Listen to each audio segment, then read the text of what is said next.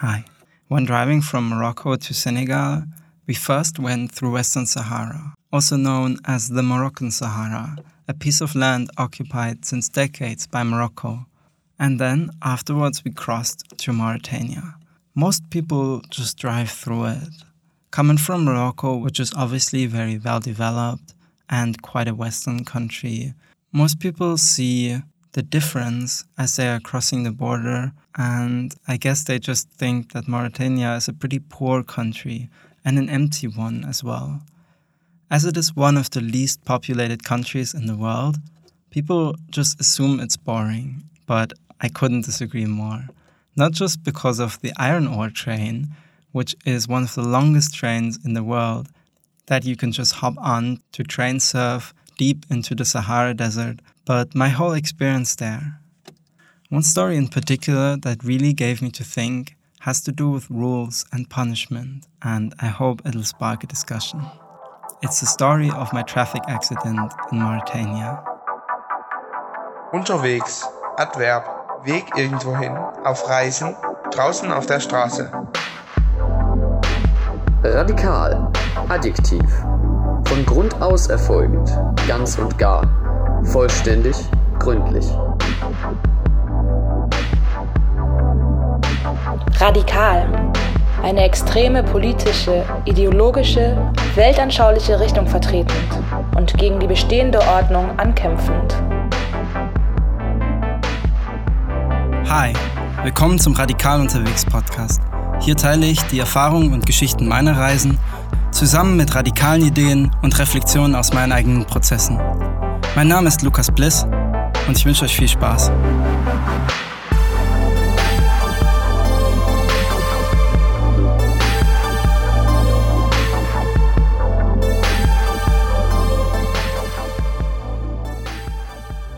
What would your driving style look like in a country that has no speed limits and little other traffic rules?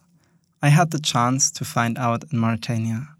It reminded me a lot of how I drive my bike in Berlin when I feel happy and there are no cops around. Red lights become merely a reminder to be a bit more careful when crossing the road. My driving speed I chose pretty much according to what I feel comfortable with and how fast I wanted to arrive. Omar, our couchsurfing host from Nouadhibou, who has since then joined our journey actually until Guinea Conakry, and has become a real friend.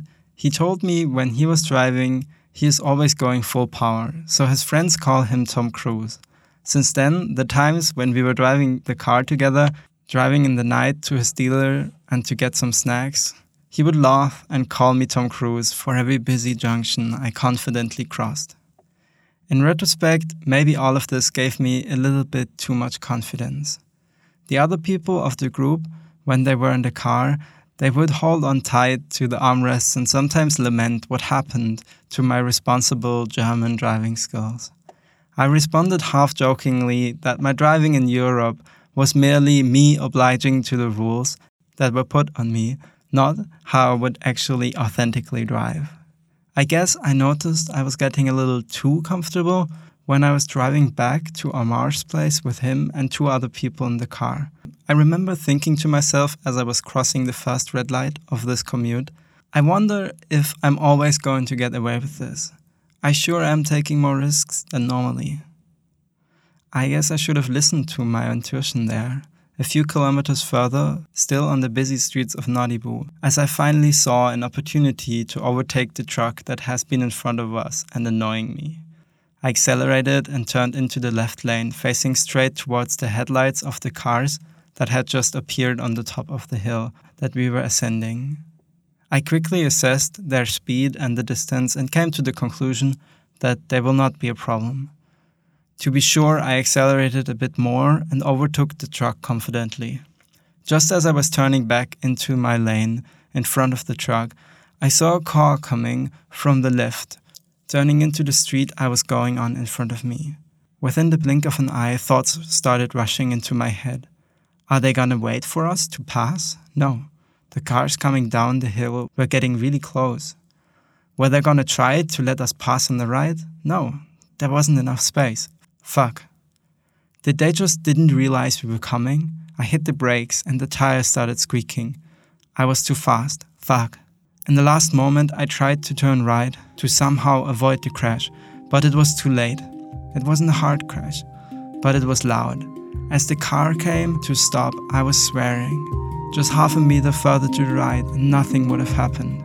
But this time, luck wasn't on my side.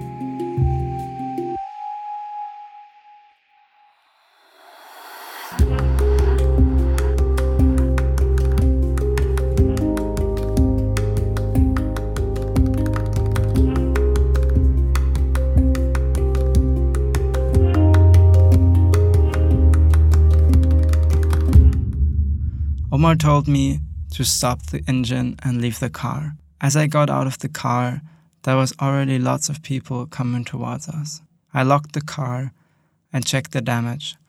Our front left had hit his front right. The other car was an old Mercedes 190. It was already so banged up that it was hard to tell what damage the crash did to it. But for us, our indicator light was broken and around it was a bunch of scratches.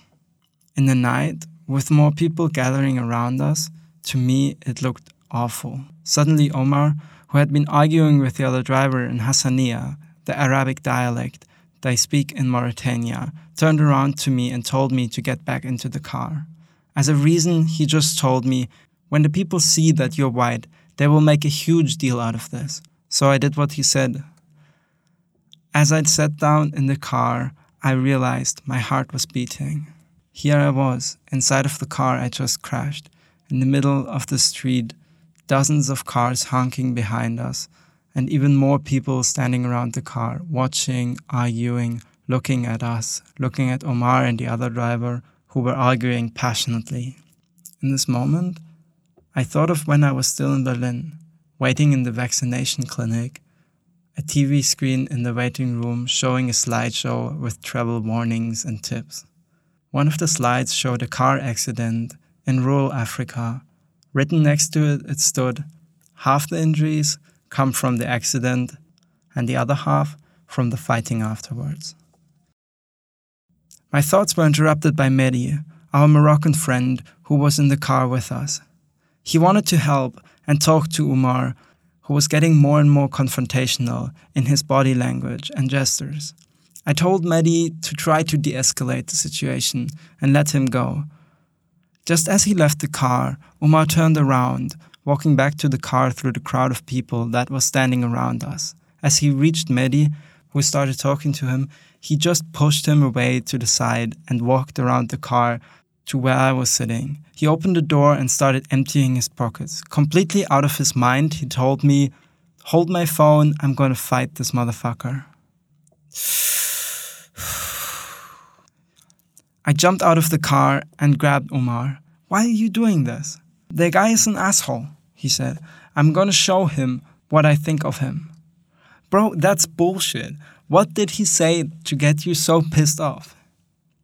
He wants to milk you he said, because you're a tourist. He wants to involve the police and make a big deal out of this. We never involve the police with small shit like this. Besides, it's his fault, which is what I told him. I said, Bro, yeah, but why do you want to fight him? He said, The dude is a racist. He told me to piss off. This is a thing between us blacks and the whites. But I will show the motherfucker.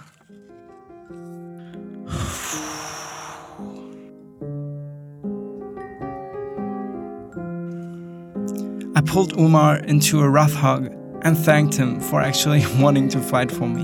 Then I looked him in the eyes and told him that I don't want that. I told him it's gonna create way more problems and begged him to calm down. And he agreed.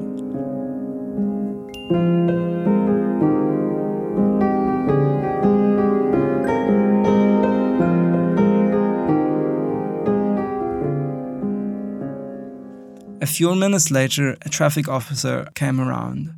It's not real police, but he seemed to have some authority. He took Omar and the driver of the other car to the side and let them explain what happened.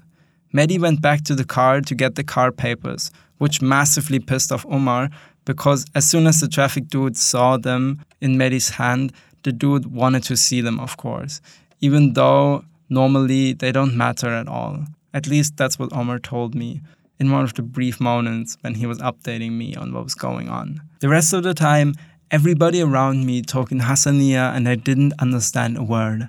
I was constantly trying to read people's gestures, trying to figure out who was more confident, who seemed like they thought they were winning, who was the crowd favoring. At some point, the traffic dude waved at me to come over. He shook my hand but didn't really talk to me.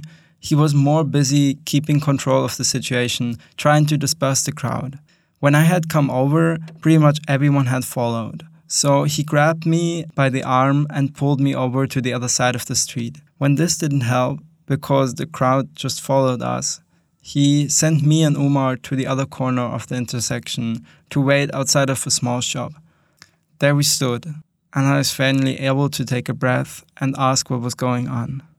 Umar was very reassuring. He told me that it was obvious that I had right of way and that the other driver made a mistake.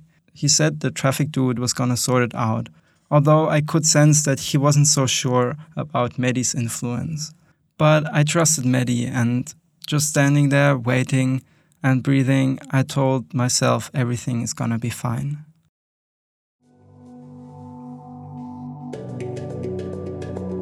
And lo and behold, a few minutes later, the traffic guy waved us over. As we reached him, he told us to get into the car, and my friend Mehdi said he had sorted it out and we're free to go.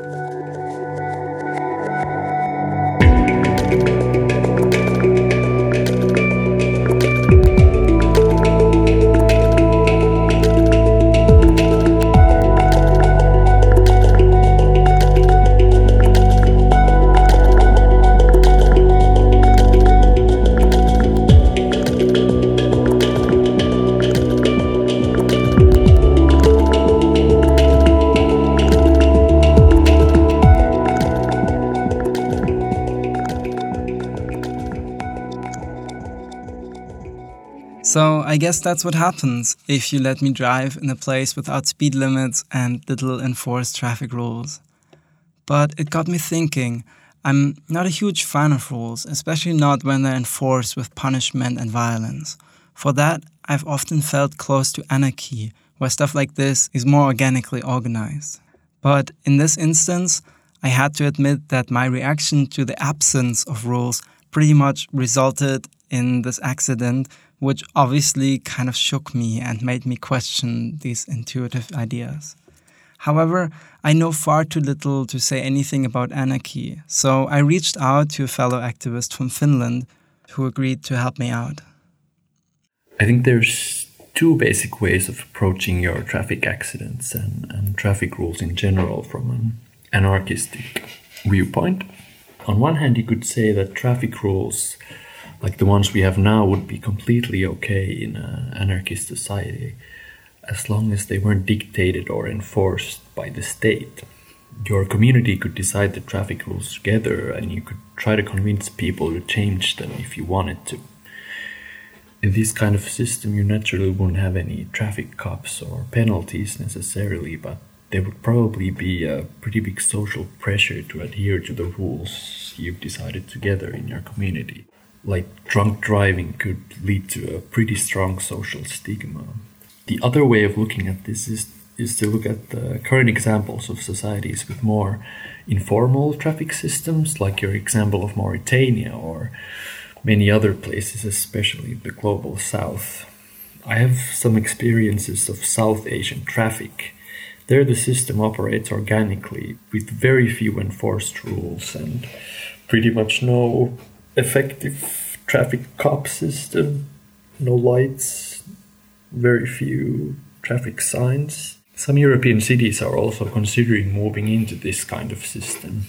There's actually a project initiated by the European Union of experimenting with a traffic system with no traffic signs or not necessarily even any distinctions between pedestrians, cyclists, or cars, not even any lines painted on the streets or anything like that. Uh, well, it's quite clear that these kinds of systems have worked pretty much everywhere before the 20th century. and, and of course, right now in most of the global south.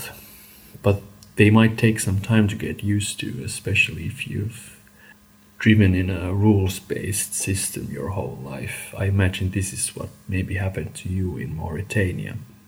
Anyways, it's an interesting question, and I don't know if traffic law or, or driving your car has been a big consideration in anarchist thought or theory. I mean, most of the anarchists I know are hardcore cyclists, so that can have something to do with it, probably. See, I could never have come up with that. Thank you, Jaakko. And I want to start by answering to the idea of an anarchist community that decides together to have certain traffic rules, but without relying on a hierarchy and a centralized power to enforce them. I think it's really clever because being part of the decision making will most likely increase compliance with the rules decided.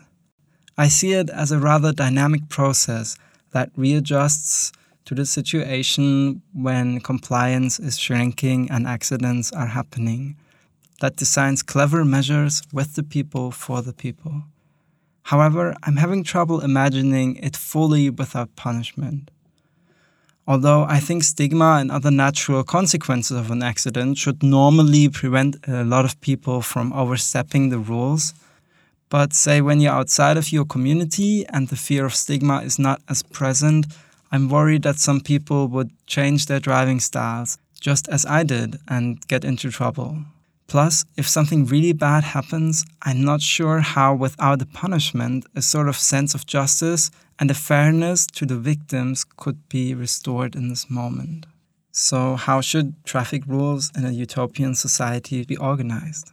I think I said it before, but this podcast aspires to make you think for yourself. So, I'm gonna leave these questions open. If you have any thoughts, I'd be more than happy to hear back from you. The second thing Jaakko said actually reminded me of a news story I heard a while ago.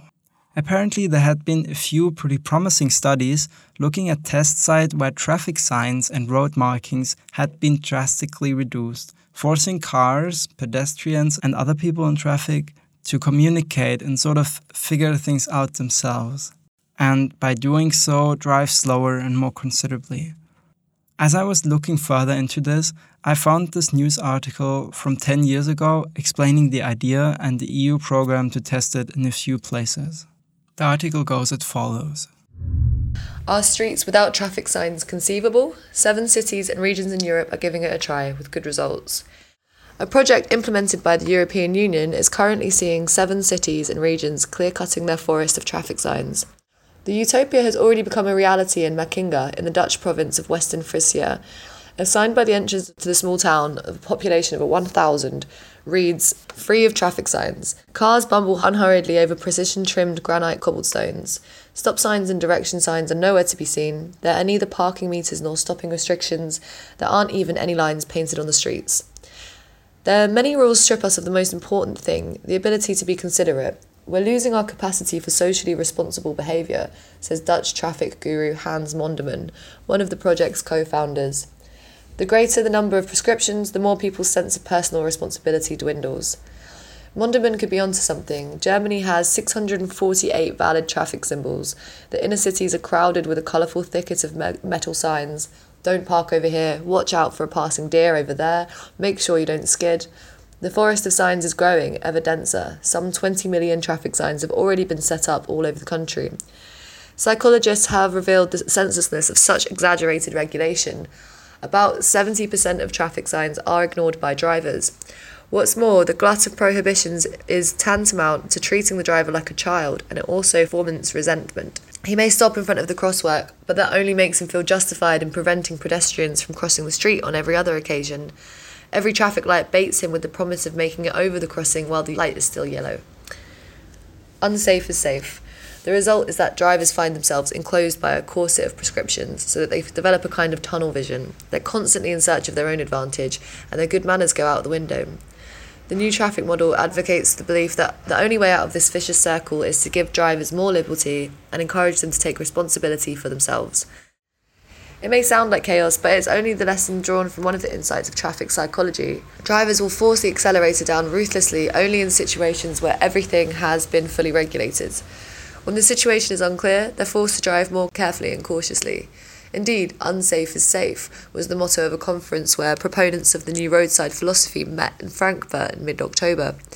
True, many of them aren't convinced of the new approach. German drivers are used to rules, says Michael Schreckenberg of Duisburg University. If clear directives are abandoned, domestic rush hour traffic will turn into an Oriental style bazaar, he warns. He believes the new vision of drivers and pedestrians interacting in a cosy, relaxed way will work, at best, only for small towns. But one German borough is already daring to take the step into lawlessness. The town of Bohmte in Lower Saxony has 13,500 inhabitants. It's traversed by a country road and a main road. Cars approach speedily, delivery trucks stop to unload their cargo, and pedestrians scurry by on elevated sidewalks. The road will be refurbished in early 2007 using EU funds. The sidewalks are going to go, and the asphalt too. Everything will be covered in cobblestones. Klaus Goedejohann and the mayor explains. We're getting rid of the division between cars and pedestrians. The plans derive inspiration and motivation from a large scale experiment in the town of Drachten in the Netherlands, which has 45,000 inhabitants. Their cars have already been driving over red natural stone for years. Cyclists dutifully raise their arm when they want to make a turn, and drivers communicate by hand signs, nods, and waving. More than half of our signs have already been scrapped, says traffic planner Coop Kirkstra. Only two of our original 18 traffic light crossings are left, and we've converted them to roundabouts. Now traffic is regulated by only two rules in Drachten yield to the right and get in someone's way and you'll be towed. Strange as it may seem, the number of accidents has declined dramatically. So, as I was reading this, I thought to myself, wow, the concept sounds really interesting. And wait, there's even a little town somewhere in West Germany trying it out. It's called Bohmte. Wait a second, I've been to that town. It's like the next biggest village to where a friend of mine grew up. It has the closest train station to her parents' house where I visited her a few times. Of course, I got really excited about that, so I sent her a message asking if she knew about it and how she perceives the traffic situation in Bohmte. She got back to me saying that she remembers it being rebuilt 10 years ago, although she was quite young. But she said it wasn't like much changed except of a roundabout, that due to the lack of road signs, quote, still causes major confusion because people who don't know about the new system assume that they have right of way when they are in the roundabout. But in fact, it is the cars joining the roundabout from the right that have right of way. End quote. She also mentioned that, quote, there aren't any traffic lights or anything, so people just cross the road. But as Bohmte isn't particularly busy anyways, it's not an issue. End quote. So I guess this confirms the idea of the article that mentions how the system has to do with a sort of confusion that makes people slow down and be more careful. But at the same time, the article criticizes it for being at max a viable option for places that, anyways, are pretty calm and friendly. And I agree with it, which is why I would still, for a place like Berlin, would always advocate for example, for protected bike lanes or just no cars in general. However, it is an interesting model and the results are promising. When I was in Bohmte, uh, there wasn't any chaos and I found it a quite cute little town. And I'm curious to see more places like this being developed. It's for sure cool to know that alternatives exist that remind us or even force us to drive more considerably and safer. For this reminder, I am also grateful to have made the experience in Mauritania. I think I learned my lesson and I hope I was able to share a little bit of what I learned with you.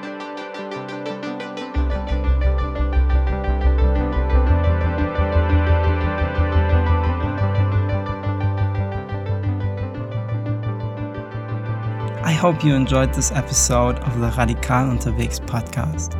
I invested quite some time into it, so I'd love to hear your thoughts and feedback. A massive thanks to everyone who helped me out with making this episode come together. Special thanks to Wonder Talk and Yatao for allowing me to use their music on this show. Thanks again for Umar and Mehdi for getting me out of trouble in Nouadhibou, and Jorn for being such a great leader and a good sport about damaging his car. Thanks to y'all for listening and see you next time. Take care.